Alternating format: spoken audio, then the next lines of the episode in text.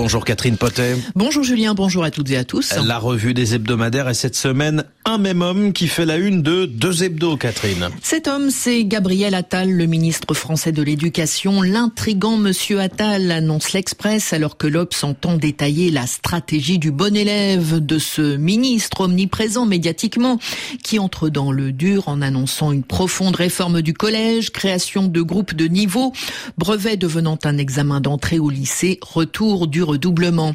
Un électrochoc reconnaît lui-même Gabriel Attal, une, une d'inspiration libérale, estime de son côté l'Obs, qui ajoute, même si le ministre s'en défend, on retrouve là le choix de privilégier d'abord les premiers de cordée au risque d'institutionnaliser un collège à plusieurs vitesses.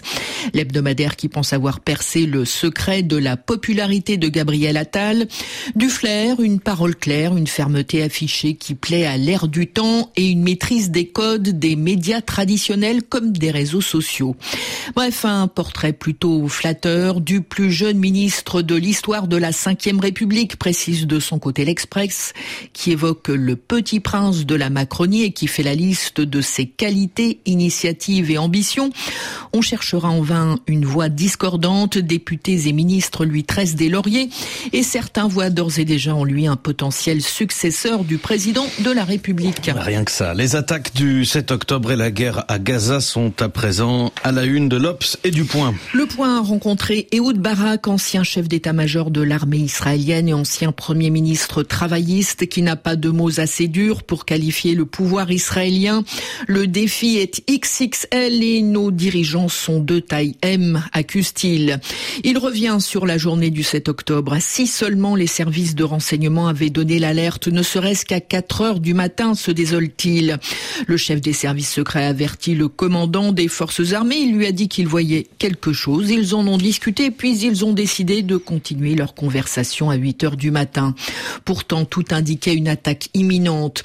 Ce n'était pas un secret que le Hamas jouait avec ses petits paramoteurs, ajoutait Oud Barak. Mais cela a été ignoré en raison d'une certaine arrogance quant aux capacités de l'adversaire, et ce, en dépit des voix qui alertaient sur la préparation d'une attaque massive.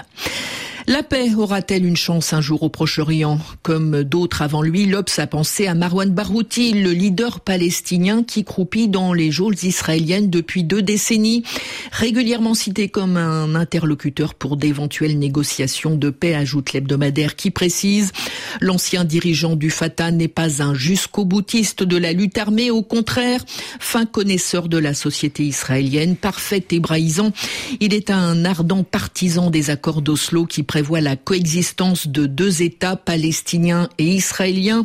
Selon son fils arabe, sa détermination est intacte et il est temps de le libérer.